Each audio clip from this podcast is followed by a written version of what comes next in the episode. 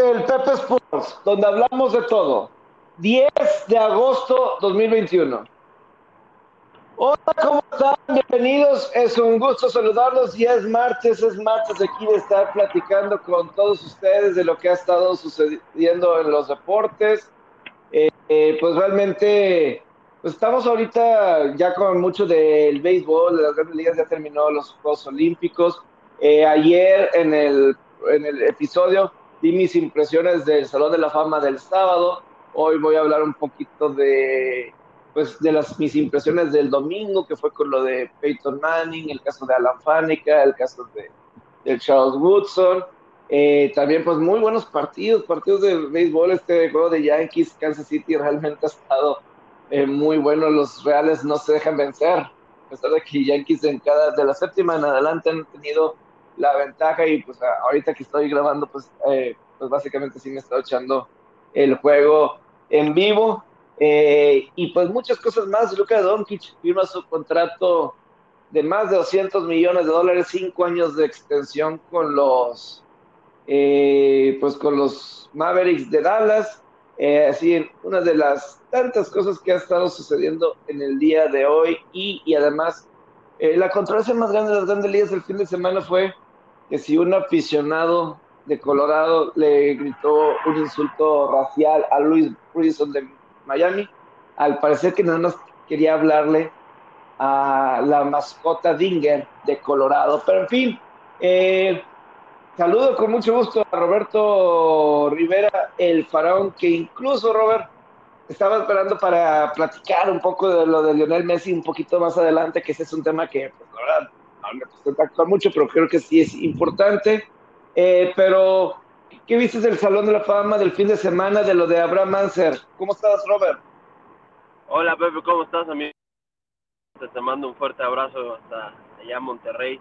De hecho, me robaste ahorita lo que te iba a decir, Pepe, que me gustaría, digo, fue un fin de semana bastante movido en cuestión de deporte, también el lunes, aunque hubo solo cinco juegos de grandes ligas, pero vaya que ha habido tema de qué hablar entre la clausura de los Juegos Olímpicos, este, que Estados Unidos eh, lideró el medallero, lo de la, lo siguen las firmas de agentes libres en NBA, la recta final de Grandes Ligas, estamos a punto de entrar al penúltimo mes de temporada. Bueno, más bien estamos ya en el penúltimo mes de temporada regular, ya se empiezan a separar contendientes, pretendientes y ya equipos que empiezan a pensar en otra temporada cerca del colegial, la NFL ya ya entrando en sus primeros momentos de la temporada, pero es que sin duda que la noticia más grande, aquí hablamos de todo, Pepe, y, y la noticia más grande es lo de Lionel Messi que se va del Barcelona. Yo sí te quiero preguntar primero esto, amigo. Sí, nunca empezamos con fútbol, soccer, pero creo que esta ocasión lo amerita. Yo tengo, tengo un punto de vista y tengo también dudas. Mi punto de vista es que esto, lo, esto es este consecuencia de la mala administración que tuvo el Barcelona antes de la antes del regreso de Joan Laporta. Esto, de, la destrucción del Barcelona ha venido de unos cinco años para acá, que fue la última vez que ganaron Champions, con ese tridente de Neymar, Messi y Luis Suárez, cuando le ganaron a la Juventus en 2015. De ahí para acá ha sido una época de más, de más bajas que de altas para el Barcelona empezando porque no, no, no hicieron el esfuerzo por, por renovar a Neymar, que se fue al París, el que se haya ido gratis Luis Suárez, el que se esté yendo gratis Messi, yo creo que la gota que derramó el vaso y hay gente que le hizo mucho daño al Barcelona. Digo, yo no soy fanático del Barcelona, pero si yo lo fuera estaría muy molesto con, con la directiva anterior porque vaya que en vez de mejorar al equipo, hicieron todo por empeorarlo. Y vaya que tiene muchas este, historias ocultas todo esto de Leonel Messi, que probablemente lo presenten hoy, hoy martes en París. Está reservada la Torre Eiffel para, para algo, no, no han dicho para qué, pero recordemos que cuando presentan a Neymar la lo presentan en la Torre Eiffel, o sea, es el lugar de los bombazos del PSG, que ya es, este verano, Pepe, el PSG, le voy a poner en, un poquito en, en tema, el PSG contrató a Sergio Ramos, el eterno capitán del Real Madrid. Contrató a Gianluigi Donnarumma, que es el portero titular en la selección de Italia, pieza clave para que ganaran la Eurocopa y que estaba en el, en el AC Milán, llegó, llega al PSG. Y ahora con la llegada de Messi, digo, le van a pagar mucho dinero en sueldos a estos tres jugadores, pero lo curioso de estos tres jugadores es que van a llegar gratis, Pepe. Acabaron sus contratos respectivamente con, con Real Madrid, AC Milán y Barcelona y van a llegar gratis. Recordemos que en el soccer se maneja, se, se maneja diferente a en, a en grandes ligas, en NFL, en NBA. Aquí los acuerdos, aquí no hay, digamos, este, trades, ah, esa es la palabra. Aquí no hay trades, aquí simplemente son agentes libres y le ponen un valor a la carta del jugador. La carta de Messi valía tantos millones, pero si sacaba su contrato y no llegaba a un acuerdo con Barcelona, se volvieron un jugador libre y lo único que él negociaría sería su contrato, cuánto ganaría en un sueldo y tendría un signing bonus. Se maneja de esta forma en el fútbol de manera mundial. Así que lo que pasa con estos jugadores es que llegan gratis, ni el Milan, ni el Real Madrid, ni el Barcelona van a recibir un dinero de transferencia por, por que estos jugadores lleguen al PSG, pero estos llegan, estos jugadores llegan al PSG porque son se van con el mejor postor, con el que más les pague, al final de cuentas, con el que más les pague y con el que puedan ganar algo también, ¿no? Y el PSG se caracteriza por, por tener una fuerza monetaria muy grande y es por eso que puede captar estas estrellas. Ahora, esto también es una consecuencia de, que el Real Madrid y el Barcelona en la década pasada inflaron el mercado, Pepe. Lo inflaron demasiado.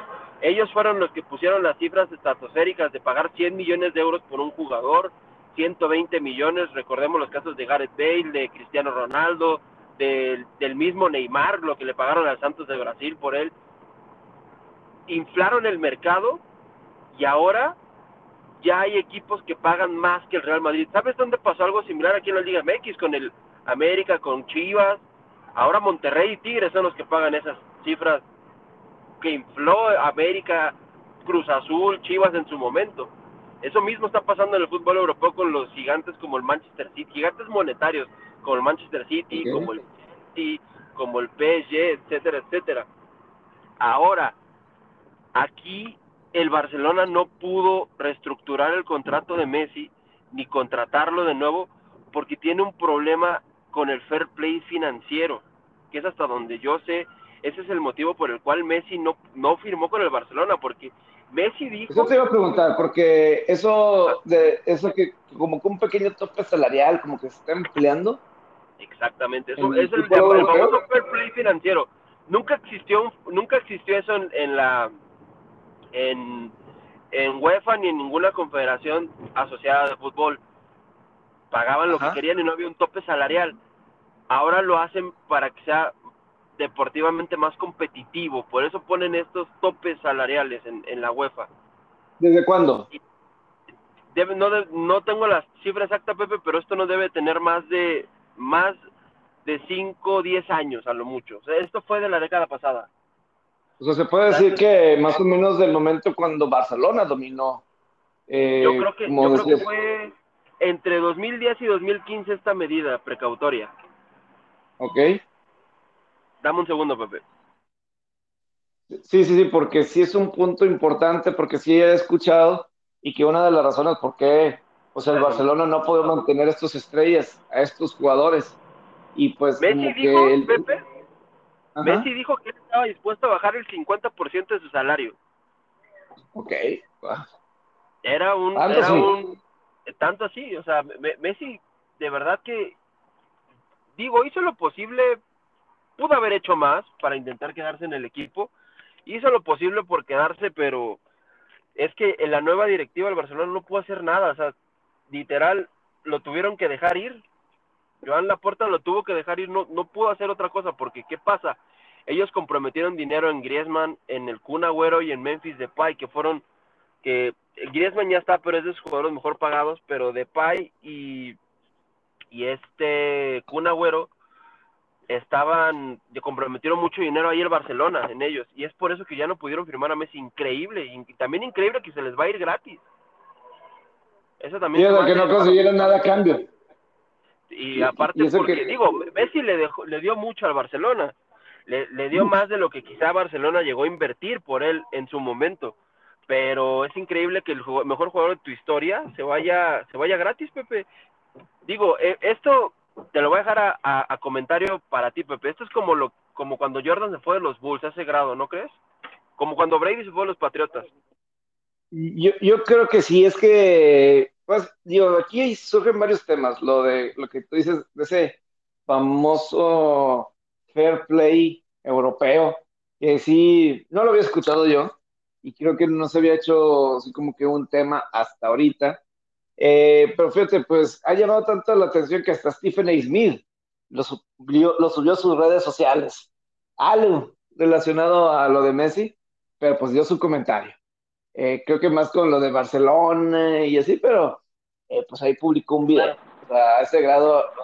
Y ya para que esto llame la atención en Estados Unidos, pues nada más para que se den una idea de hasta dónde llegó, pero pues es claro que esto es eh, el tema que todo el mundo está hablando. Y pues sí, o sea, eh, porque Messi, a diferencia de Cristiano Ronaldo, Cristiano Ronaldo ya había estado en otros equipos antes de, ya había estado eh, antes de, y creo que Cristiano, de, estar en el Real Madrid. E hizo, hizo, y aparte creo que Cristiano sí, sí, sí y, lo vendió. Y en el Madrid caso de México. Y, y, y, además, eh, pues de alguna forma, Messi pues siempre fue descubierto, corrígeme, por, sí, Barcelona, por el Barcelona, ¿no? Barcelona se lo... De hecho, Barcelona le, le da este famoso desde niño, se lo lleva creo que desde los 12 este famoso tratamiento con el cual él era muy chiquito. Él es chiquito, él, él no se llega a los 1.70, sino que, si no es que mide unos 70. Pero es el único, es el único club. Tratamiento de hormonas de crecimiento para Messi. O sea, es el único club. O sea, es el único club al que ha pertenecido Lionel Messi en su vida. Eh, Profesionalmente sí, porque él, él, digamos, en escuelita estaba en Newell's Old Boys en Argentina, pero digamos, equipo el okay. único que había jugado profesionalmente hasta el día de hasta el día de hoy, que va a ser presentado en el Paris Saint Germain, fue en el Barcelona. Pasó por todas las divisiones del Barcelona, tiene todos los récords del Barcelona, o sea, es que es, esto es increíble, es, es histórico y de hecho, pues por eso Messi se le vio en, así en la en la conferencia de prensa. Y a, y a mí digo, es, es algo increíble que el Barcelona se le, se le escape así su, su máxima figura. Digo, yo siempre en esta guerra Messi y Ronaldo siempre he estado más del lado de Ronaldo. Siempre sí yo he sido más pro Ronaldo que pro Messi. Por, por, por, motivos que, que, después si quieren les, les, explico para no, no desviar el tema. Pero es que esto, o sea, la calidad de Messi no, no, no hay duda que es, al menos está en el top top 2, así te lo pongo, en el top 2 de mejores jugadores del mundo está, está Messi.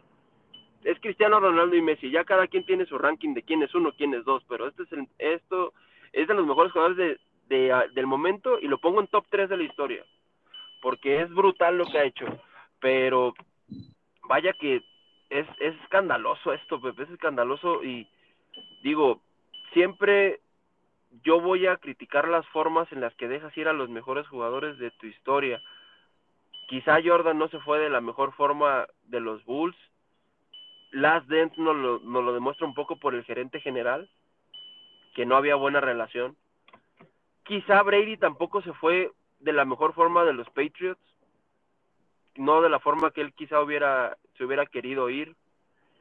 Messi, Messi sin duda que probablemente regrese, no, eso nadie lo sabe, pero porque va a firmar al parecer por tres o cuatro años con, con el París, o sea, esto no es de un año, esto es de... Esto, ¿Cuántos años o sea, tiene Messi? ¿Cuántos debe años tener de unos 33, 34 años, yo creo. Le deben de quedar todavía... Él está por cumplir...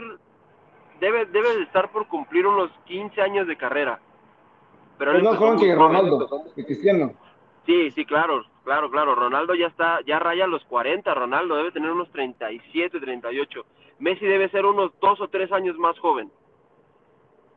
porque Messi, si no mal recuerdo, ya estaba en la selección argentina que gana la medalla de oro en Atenas 2004.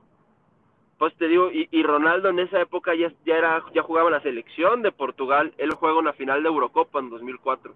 Pues te digo, debe ser como unos dos o tres este, años menor. Todavía le quedan, yo creo que fácil unos seis años de carrera Messi, seis, siete años. Al menos yo creo que, es más, hasta me, me animo que le queda, que puede que juegue el Mundial de México.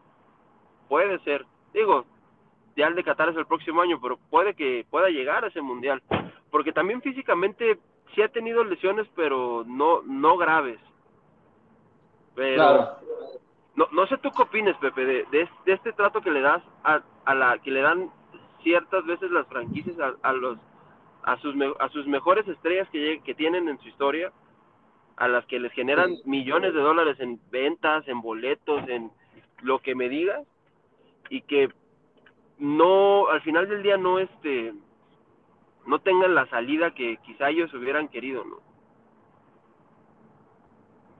Sí, es que la, la, verdad es que yo, yo lo que opino, pues eh, esto del trato de los jugadores estrellas, es que al final de cuentas es un negocio eh, para los equipos.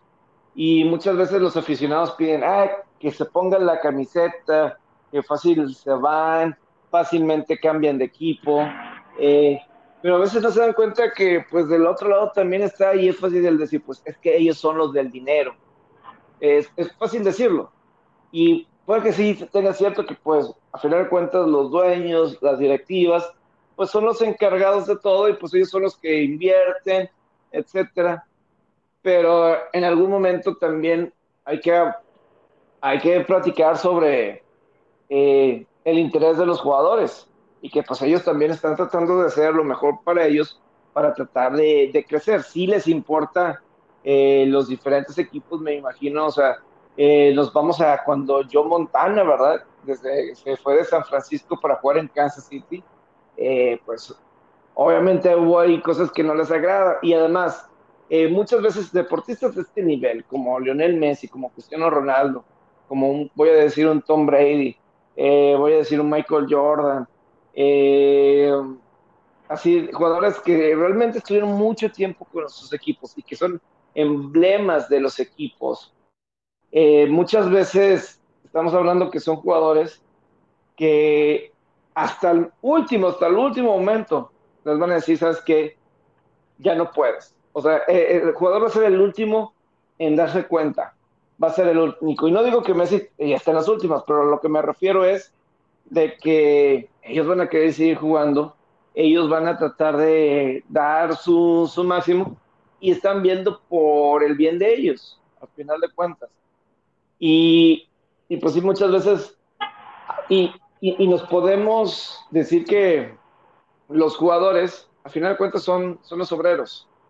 Y eso, para bien o para mal, es bien difícil que jugadores lleguen a los niveles de sus dueños.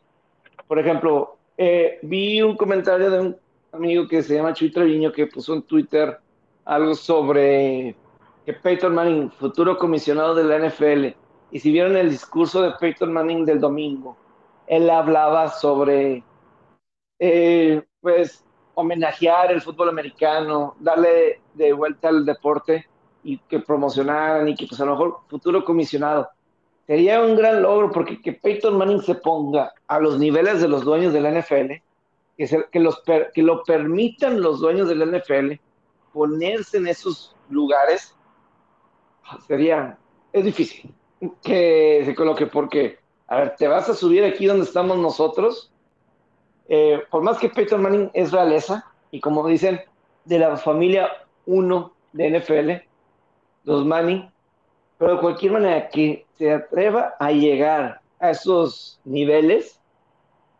es difícil. Y, nos estamos dando cuenta que ni Messi, ni Ronaldo, Ronaldo que mueve una Coca-Cola, impacta todo una, una casa de valores bien fuerte, eh, pero de cualquier manera no están al nivel de directivos, por más dinero que tengan. A lo mejor tienen más dinero que algunos directivos yo sé que son la materia prima. Ah, claro, tienen más dinero que muchos directivos. ¿Tú sabes cuál, cuál, cuál fue el último contrato de Messi con el Barcelona? Que es el que tiene prácticamente en bancarrota al Barcelona. A ver. Messi en cuatro años de salario con el Barcelona. En cuatro años Messi de salario en Barcelona ganó 674 millones de dólares. Oh. Hipotecó, hipotecó al Barcelona. O sea, el Barcelona ahorita no, no tiene para pagar dinero porque tiene hipotecado, o sea, deben, están endeudadísimos. Y eso es lo que hizo mal la directiva anterior. Ahora, yo entiendo la valía de Messi para un club. Yo lo, yo lo entiendo. Y, Messi es un producto que genera billones de dólares. Si no, no estarían tantas marcas. Pero, a ver, supongamos, estaba ganando entre casi 170 millones de... de y, no son dólares, Pepe. Son creo que de euros, ¿eh? No, estoy seguro si son dólares o euros, que aún lo, lo infla más. Pero ok, si estaba ganando 170 millones de euros por año, dijo que se iba a bajar a la mitad. La mitad son 85 millones de euros. Si tanto amor le tienes al club, haces el esfuerzo un año. Y dices, ok. Sí. porque también, Pepe, es ridículo ya la cantidad de dinero que ganan los deportistas. Es ridículo. Ridículo, Pepe. ¿Qué haces con tanto dinero? ¿Tú qué harías con 170 millones de dólares? ¿Qué es lo que gana, de euros que ganaba, es lo que ganaba el año Messi? Eh, ¿Tienes, dinero hasta para tus tatara, tatara, tataranietos. Sí. Ya es absurdo, ya es absurdo la cantidad de dinero, o sea, es absurdo ya, la verdad. yo no digo que no lo merezcan. Lo que me sorprende es, es lo, lo, el valor que tiene la industria del deporte porque genera para pagar esas cantidades de dinero. No, y, yo te preguntaría, Robert, no, corrígeme. Eh, me acuerdo que tú le diste eh, retweet con comentario algo que puso Kevin Durant sobre qué era que tú, que, tú pues, pusiste. de, hecho, creo que era pobrecito. de hecho, era ese tweet. una semana. De hecho, era ese tweet porque Durant lo cita y le pone algo como insane o algo así a lo que cobraba Messi en cuatro años.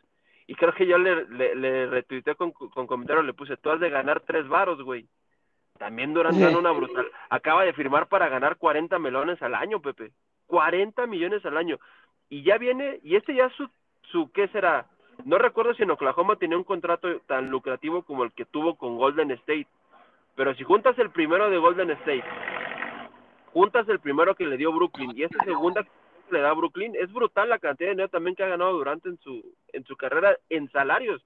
No estás contando lo que le da Nike por el signature shoe de KD, los KDs. No le estás contando eso. No estás contando cuando él aparece en una, en una, en un comercial o cuando él promociona algo. Es que es brutal la cantidad de dinero. Es brutal la cantidad de dinero que, que, que genera ya el de, los deportistas y el deporte.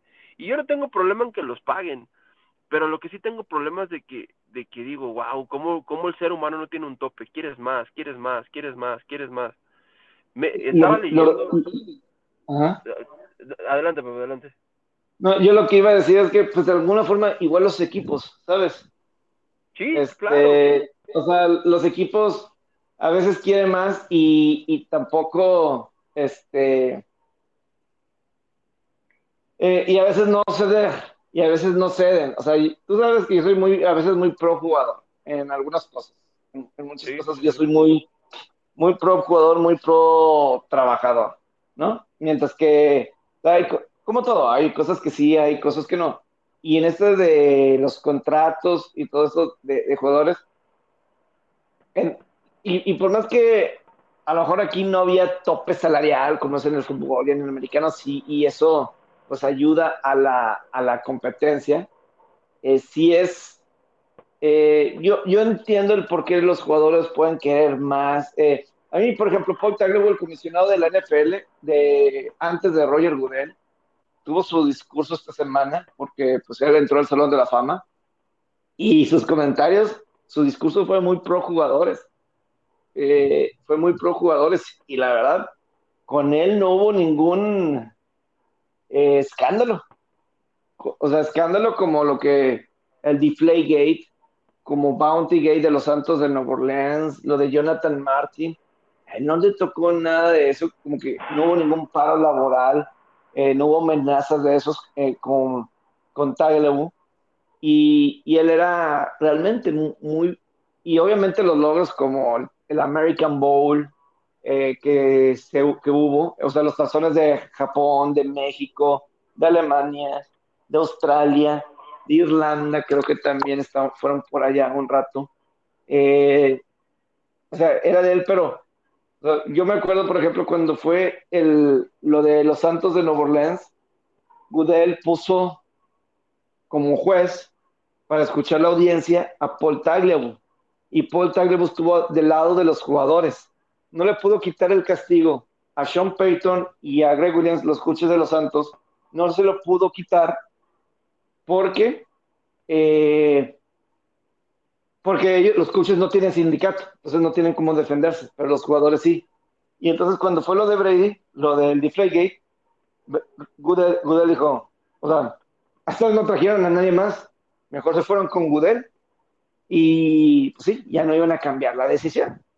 Este, situaciones de ese estilo, pero era muy pro jugador y las declaraciones me llamaron la, la atención de, de Goodell pero sí, los jugadores, el deseo de los jugadores de estar ahí, de estar...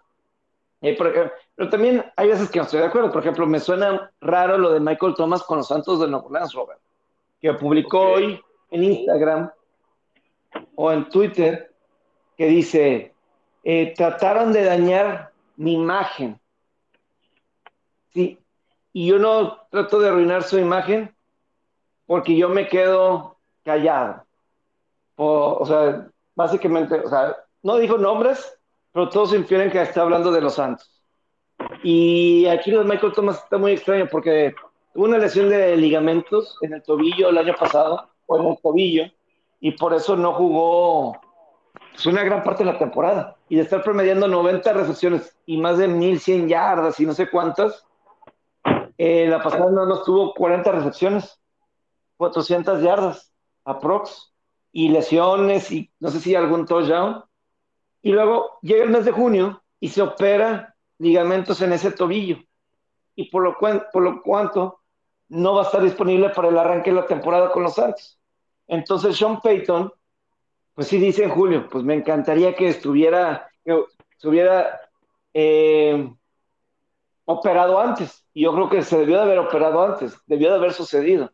Entonces, obviamente ahí hay problemas. Entonces, le pagaron mucho dinero a Michael Thomas y ahí sí creo que debería de hacerle caso pues, a los coaches o a Sean Payton de que te debes de operar, pues te debes de operar, no esperarte, porque el parecer no les regresa ni llamadas ni mensajes durante tres meses, durante el proceso de temporada.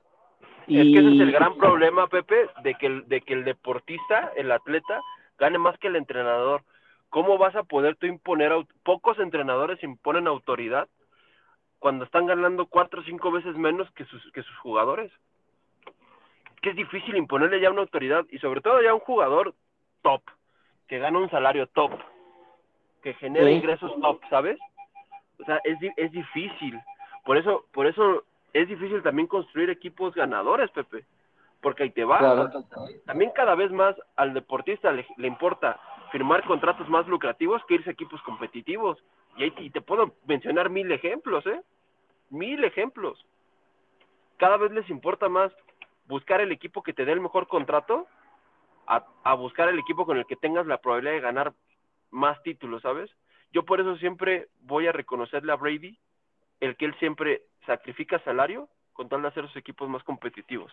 Y lo hizo sobre todo en Inglaterra. Más que en Tampa Bay. No, y de cualquier manera en Tampa Bay, porque él reestructuró su contrato este año para buscar que se quedara el equipo junto. Lo más que él, él, sabe que va de la mano todo, Pepe, porque ¿tú no crees que hubiera equipos que le pudieran pagar más a Brady de lo que le paga Tampa Bay? Claro que sí. Claro. que sí. Pero él quiere ganar más títulos. Sí, claro. Él quiere ganar más títulos y pero sí lo de lo de esto de, Messi y de los diferentes contratos a eh, ver los diferentes equipos. Es más, en las grandes ligas, creo que las grandes ligas, el que ganen tanto dinero, o sea, hay un desbalance en, los contratos de las grandes ligas bien cañón entre los de 300 millones de dólares al resto de los jugadores. Una división muy grande, las grandes ligas. Y eso puede costar en un futuro muy cercano a jugadores porque hay una brecha muy, muy fuerte. En el, en el béisbol de las grandes ligas, entonces va a estar muy interesante qué es lo que suceda eh, con, con estas situaciones de contratos tan, tan, tan diferentes que hay. En la NFL ni se diga. En la NFL pues está más parejo por el tope salarial y que hay un mínimo.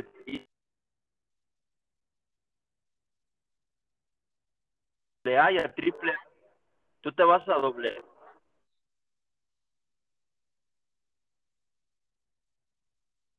Ah, ahorita creo que está llegando, ahorita tenemos contacto bien con... ¿Sí, Robert? Y es ese momento en el que va, este, pero no, sí. A ver, Robert.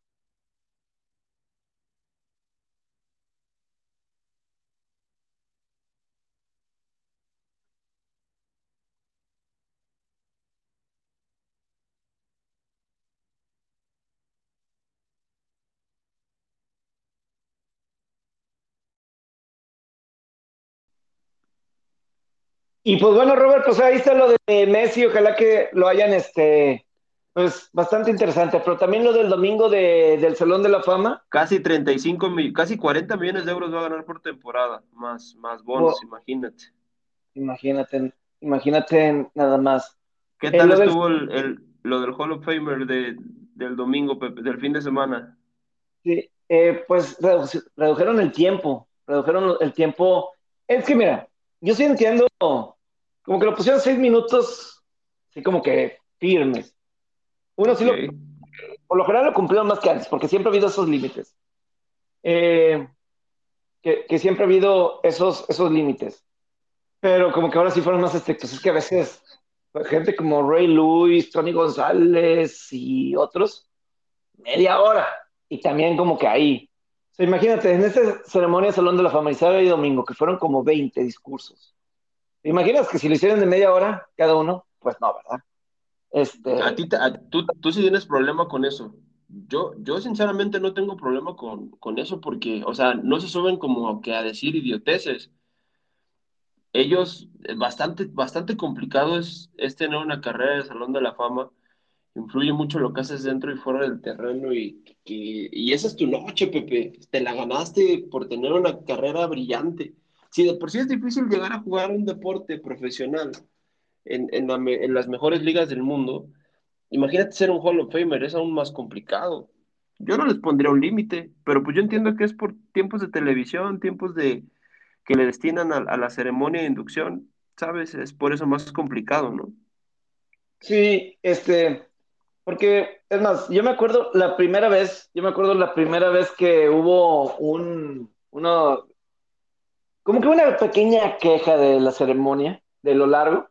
Como, bueno, no sé si fue queja, pero la de Jim Kelly, estoy, te estoy hablando 2002, que dio un discurso largo, pero muy emotivo, la verdad, muy emotivo, porque su hijo Hunter estaba ahí y su hijo Hunter que tenía una enfermedad eh, extraña de, niños que pues hasta pudo vivir hasta los siete años, la, verdad, un pequeño, un milagrillo, ¿eh? porque se pensaba que iba a vivir como dos, tres años menos, y vivió hasta, hasta los siete años, y alcanzó a estar presente cuando su papá entró al Salón de la Fama, y como que después de ahí empezaron a poner límites, eh, y de cualquier manera se extendían. Pero te, voy a decir lo negativo de que bajaron los, el tiempo, o que fueron más estrictos que se perdió mucho del espíritu de los del Salón de la Fama, como que se iban mucho con... Eh, se, se, ponían, se iban mucho con la trayectoria. Y está padre lo de la trayectoria, y perdón que lo diga, pero como que me la sé. Me explico, me sé la trayectoria. A lo mejor no muchos se lo saben, pero me sé la trayectoria.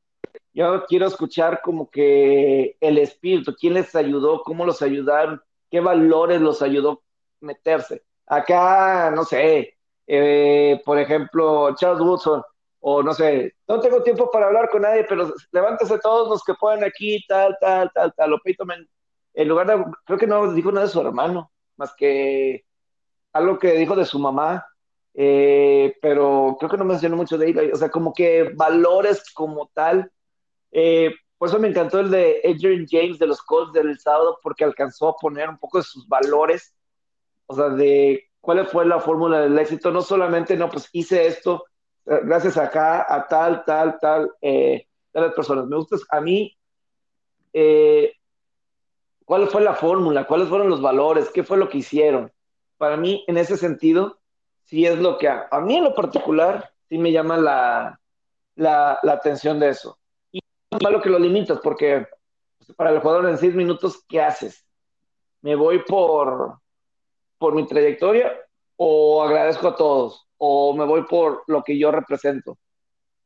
E, es, es lo negativo de, de, eso. Pero yo me acuerdo, yo estuve en uno de Derek Thomas, cuando, pero Derek Thomas ya había fallecido, y quien estuvo ahí para dar la el discurso, eh, Carl Pearson, gerente general, pero él sí se tardó mucho, y hoy puedo decir, tú no eres el Salón de la Fama, el Salón de la Fama era, estás representando a Derek Thomas, no, estás, no eres Derek Thomas ahí puedo entender que sí fue, fue demasiado. Yo estaba ahí, mucha gente, órale, pues, órale, ya, suficiente. Y además, si son 20, vamos a, decir, el sábado eran 12.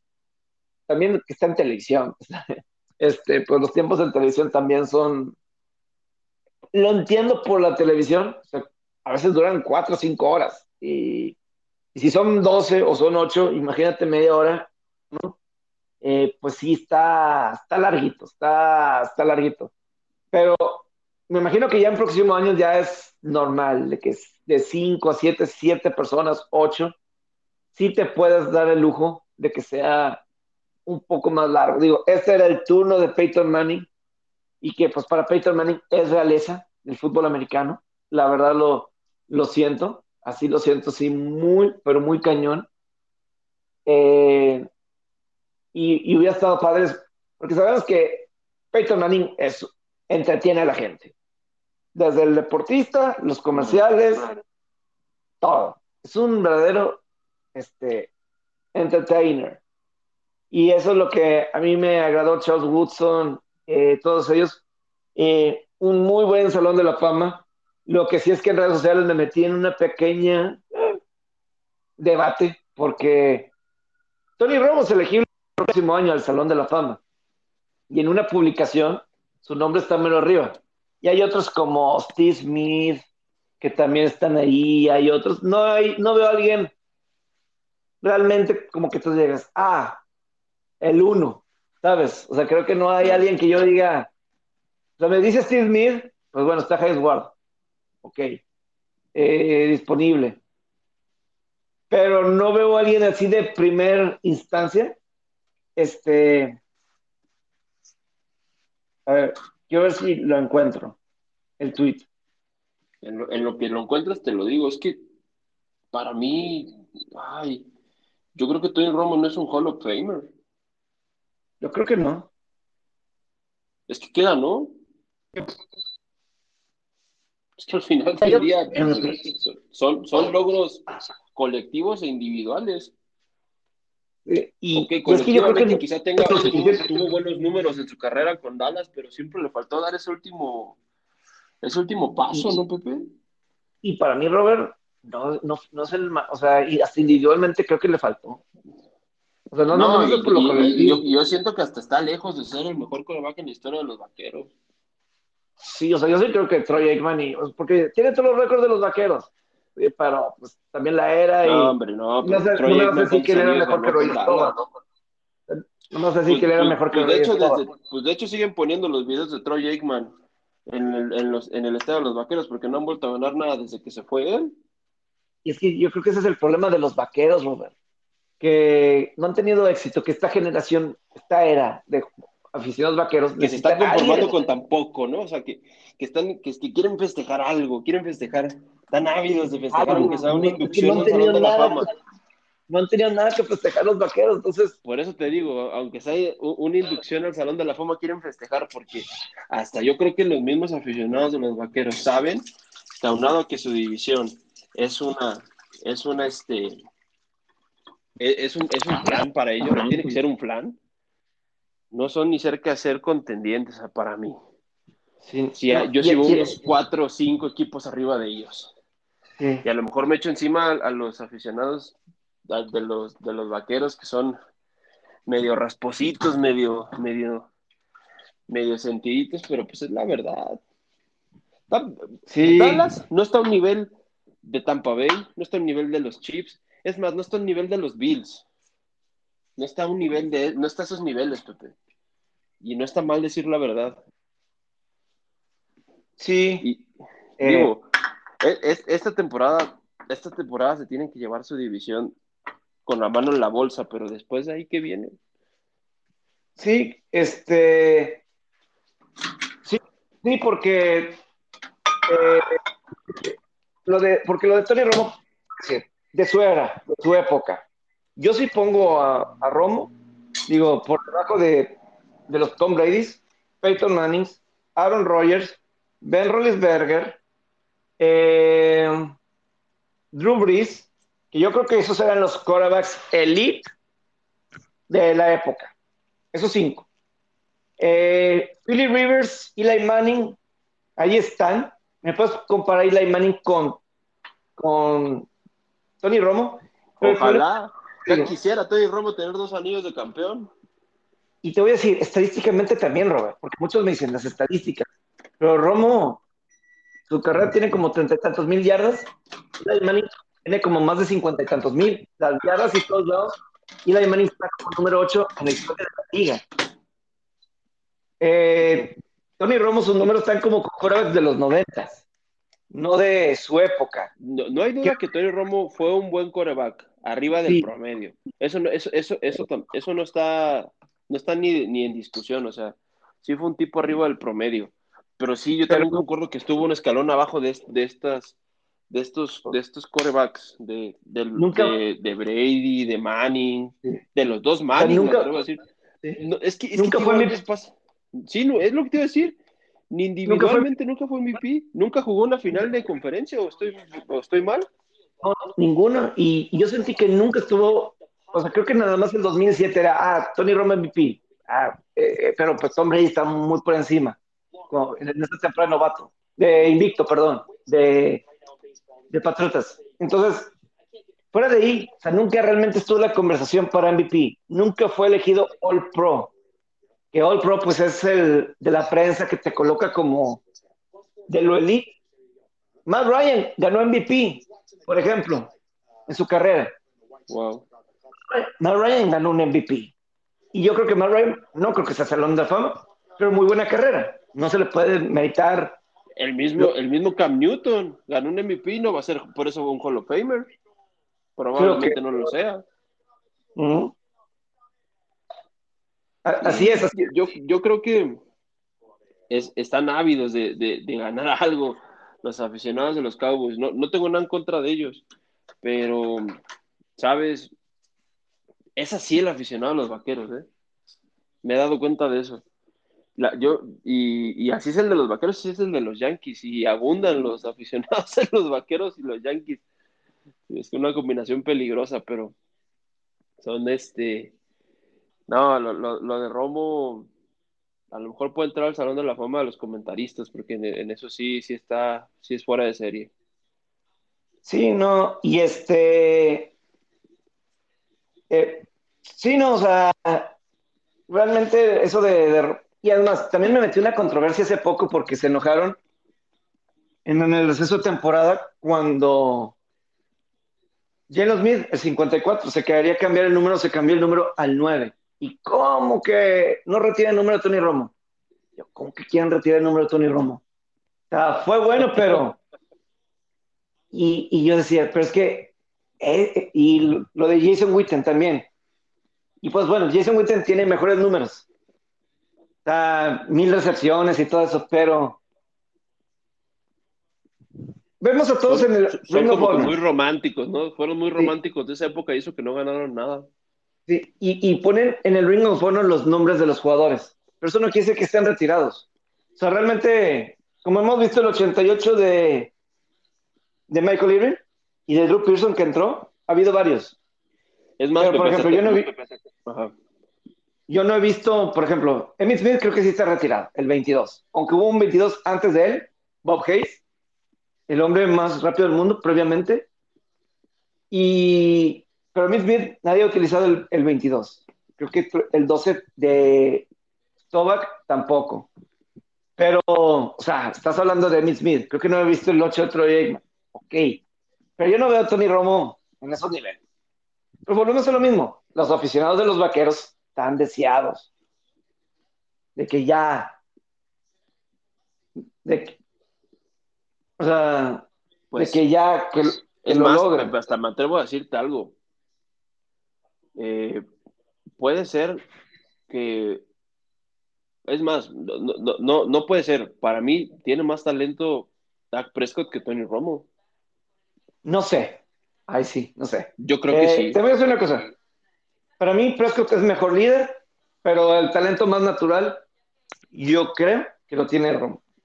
Creo yo. Para mí es un muy buen líder eh, Prescott. Por cierto, hoy, martes en la noche, sale el debut del Hard Knocks en Estados Unidos. El Hard Knocks que es el programa reality de, que hace HBO, y va a ser los vaqueros de Dallas. Entonces, puede haber cosas interesantes que, que salgan de, de su martes en la noche. Es el ¿Cuántos debut. años tiene que no gana un Super Bowl los vaqueros? Más de 20, ¿no? ¿Unos 25 años? Enero del 96, ¿25 Nació- años? Cuando debutó el Super Nintendo, ¿no es cierto? El Nintendo 64. El Nintendo 64. Y es En increíble que, si- 1996. que, si- que, que en 25 años no hayan ganado nada y que sea la franquicia de los deportes más valiosa del mundo. Y, y, y no están cerca, Robert. Los vaqueros no han estado cerca. Oye, Robert, antes de, de terminar, algo muy curioso que estoy aquí viendo. Antes de terminar de dato- acabarnos a los vaqueros. acá. No sé si me está faltando algo así. De los- La, el- el- el- el- la cerecita en el pastel, ¿te hace falta algo, Pepe? Es que mira, pues mira, del Salón de la Fama. Mañana va a sí creo que sí tu vale- Twitter. Eh, Es que mira, por cierto, lo de Charles Woodson, sí es una digna temporada, carrera. Obviamente todos los del Salón de la Fama. Alan Faneca, no alcanza a escuchar bien la cantidad de, de castigos que tuvo, que fueron muy pocos en su carrera. Pero lo de Charles Woodson, también me impresionó lo de Charles Woodson. Porque o sea, la- ganó el trofeo Heisman en la Universidad de Michigan. Único jugador defensivo en la historia en ganar el trofeo Heisman. Vamos para que se den una idea. Un premio que es para corebacks, corredores, receptores, por lo general, muchos corebacks. Único defensivo en la historia.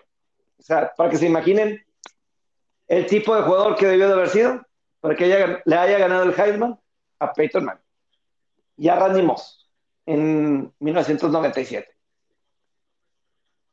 Eh, eso es por ese lado.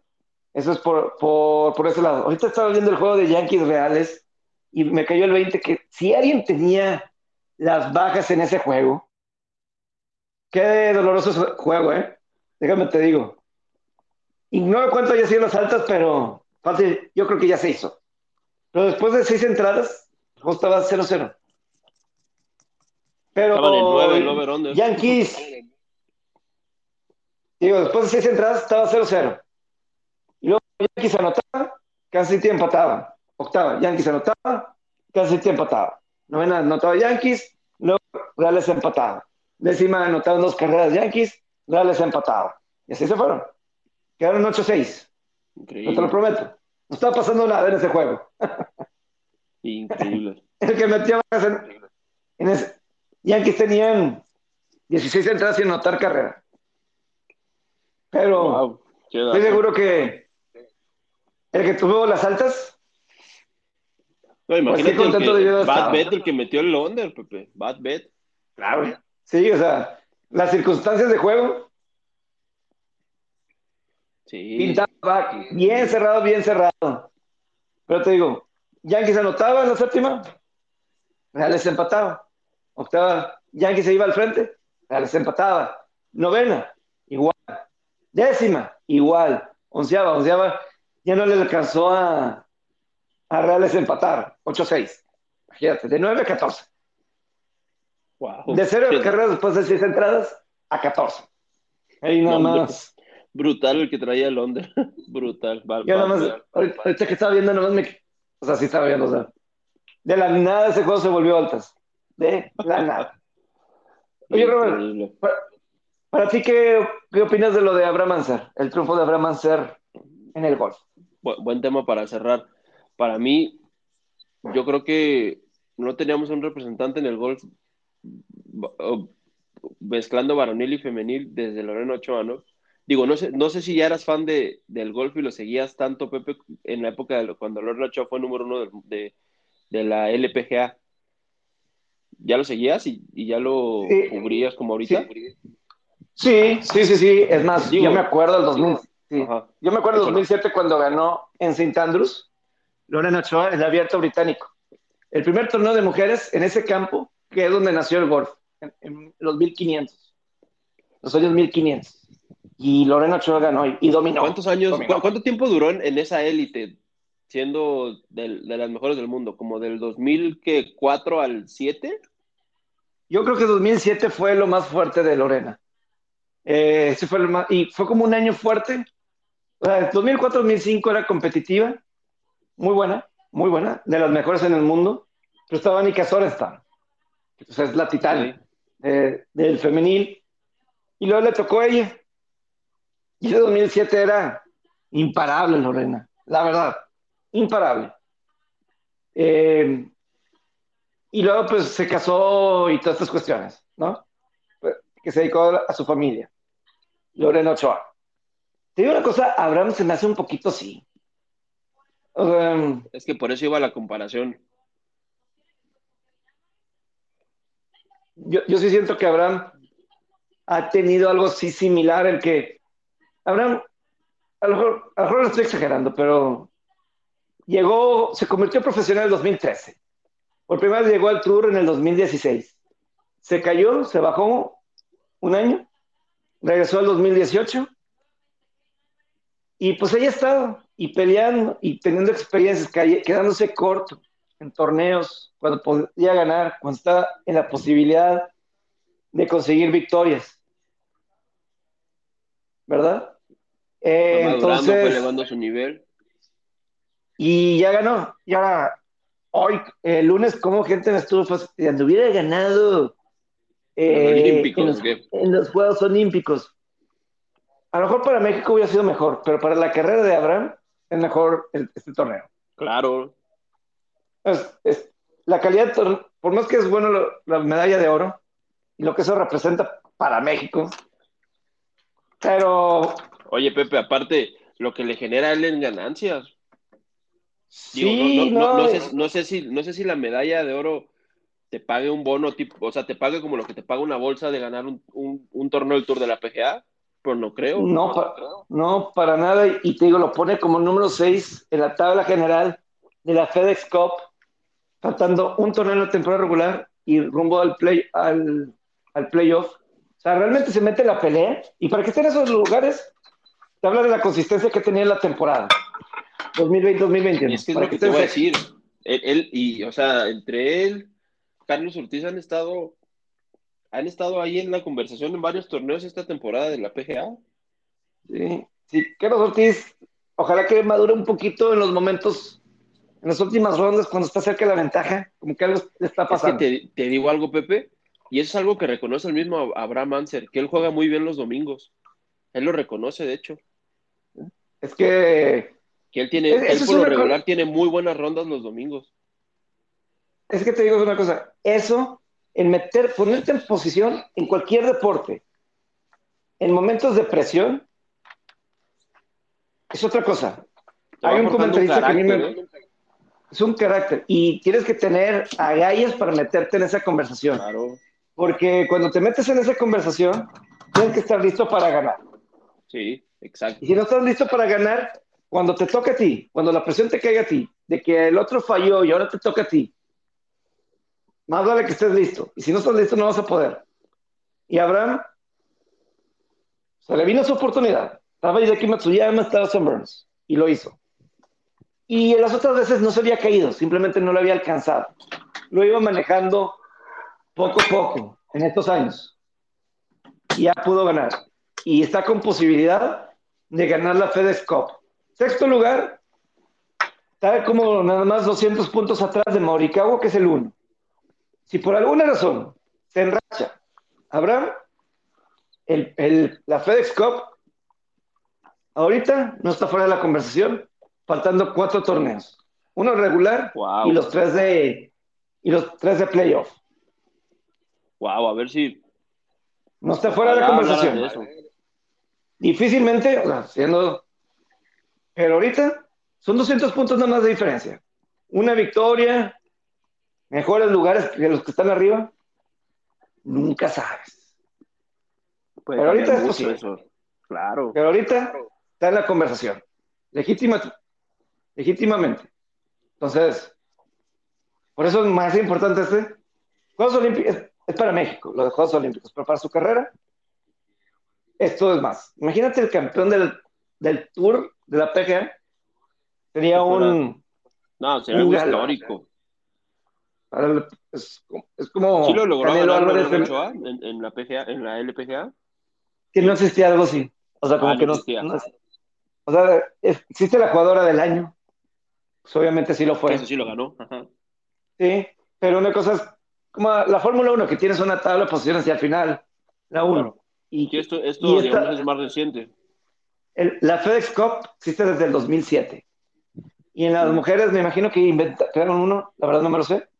Eh, pero más o menos, más o menos así. Pero ahí está con posibilidades. gran triunfo de Abraham y el futuro es, es prometedor, Pepe. No creo que sea un amigo, un amigo Rolando Regil de golf que una vez lo tuvimos aquí.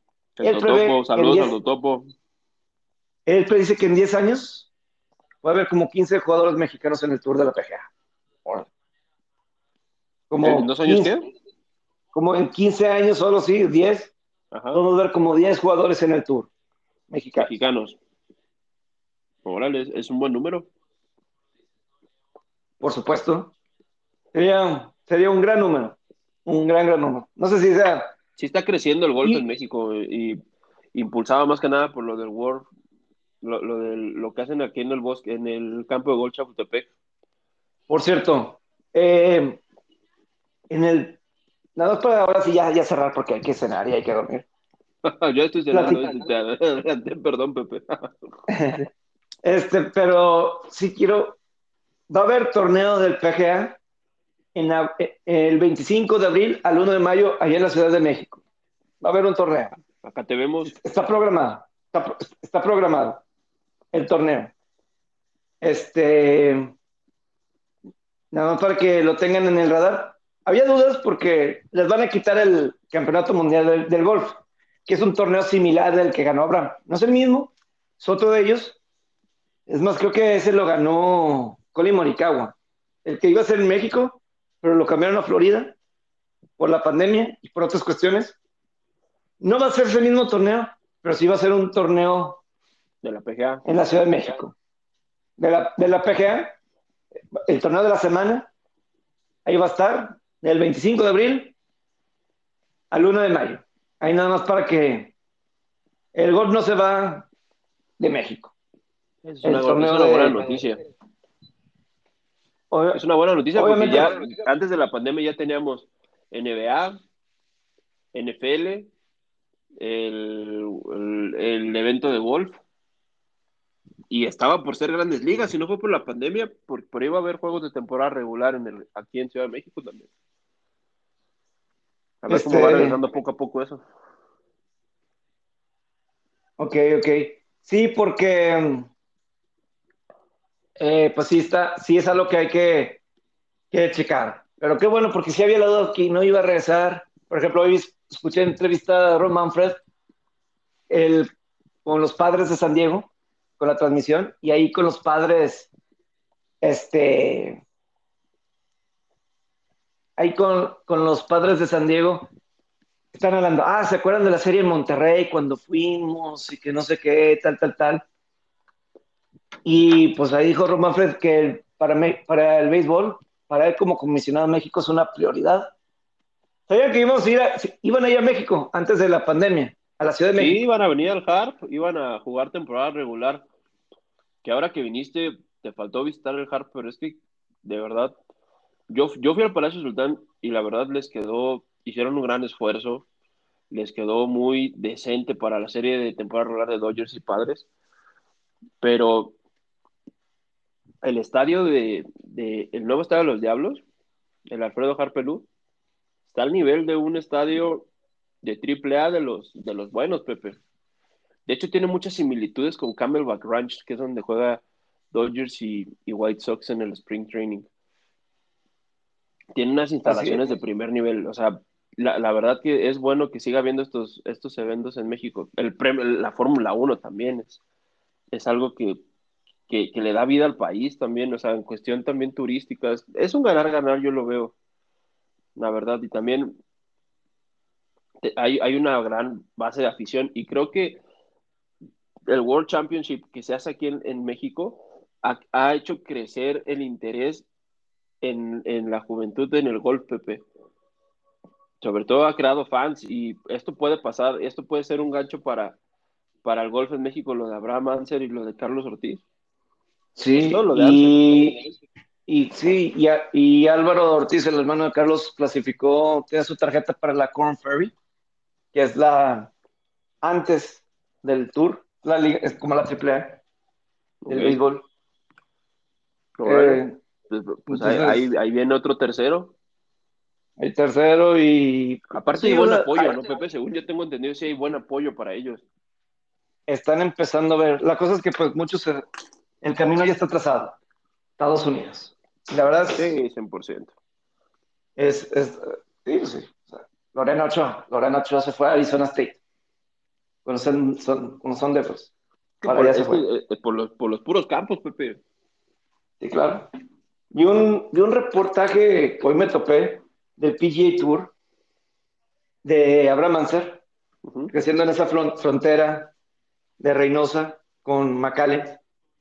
Este, uno dice, ah, nació en McAllen, no es mexicano. Es esa gente que vive en la frontera, que vive en la frontera y pues va y nace pues, para que tenga la doble nacionalidad, pero él creció en, en Reynosa. Eh, Abraham, es lo que tiene que ser. Es que es el camino. Pues es que al final del día hasta muchos, o sea, platican, también fue, es tema lo de, lo de los apoyos a los deportistas olímpicos y eso. Pero es que no hay. Un poco más a ese tema. Ya, ya tendremos tiempo para ampliarlo un poquito, pero, sí. pero bueno, sin duda es que, es que buscan lo, lo, mejor para poder desarrollar su deporte al final del sí. día. Y ojalá que sí, ojalá que sí se pueda. Ánimo. Sí An oye, antes de irnos, hoy se reanudan este, las series de postemporada del MB. Rápido te digo cómo van, todas van 1-1. Uno, El único que sacó okay. dos juegos de ventaja, que, que ganó esos dos juegos de local fue Mariachis, a Laguna pero tanto en el sur, Diablos Tigres 1-1, Olmecas y, y, Pericos 1-1, Leones y Veracruz 1-1, y en el norte, Toros y Rieleros 1-1, este, como te comentaba, Mariachis 2-0 sobre Laguna, y 1-1 Monclova y Zaraperos. Juegos buenos, ¿eh? o sea, pues, se está poniendo bueno la, la postemporada y va a durar bastante porque son es casi un mes de postemporada tipo grandes ligas. ¿Y mis sultanes? Increíble, Pepe increíble porque como jugaron los últimos cinco juegos, le hubieran jugado uno a, Riel, a, a, Rieleros, esa serie que perdieron cuatro, y se hubieran metido. Pero bueno, ya, ya, ya tendremos, hoy, hoy nos echamos a los vaqueros, ya tendremos, días para, ya tendremos un día para atizar a los sultanes. Un, un, día, un día que no te escuche el Willy. Sí. Sí, porque... Ah, Porque si no, te van a aplicar como el meme del jugador de los Jets que llega y le pica la contraseña y no, no, no abre el lugar de entrenamiento. Así te van a hacer en multimedios. Es uno de los mejores memes de la historia ese, güey. Pero sí has visto ese meme, ¿no? Que te estoy platicando. Sí, no, sí, sí lo he visto. No, por eso mejor no hablamos de los sultanes. Ni modo, ni modo. Este año no No se Pero lo bueno que ya viene el Pacífico, faltan dos meses. Pero bueno, Robert, gracias. Saludos, amigo, que descanses. Buenas noches, saludos a todos.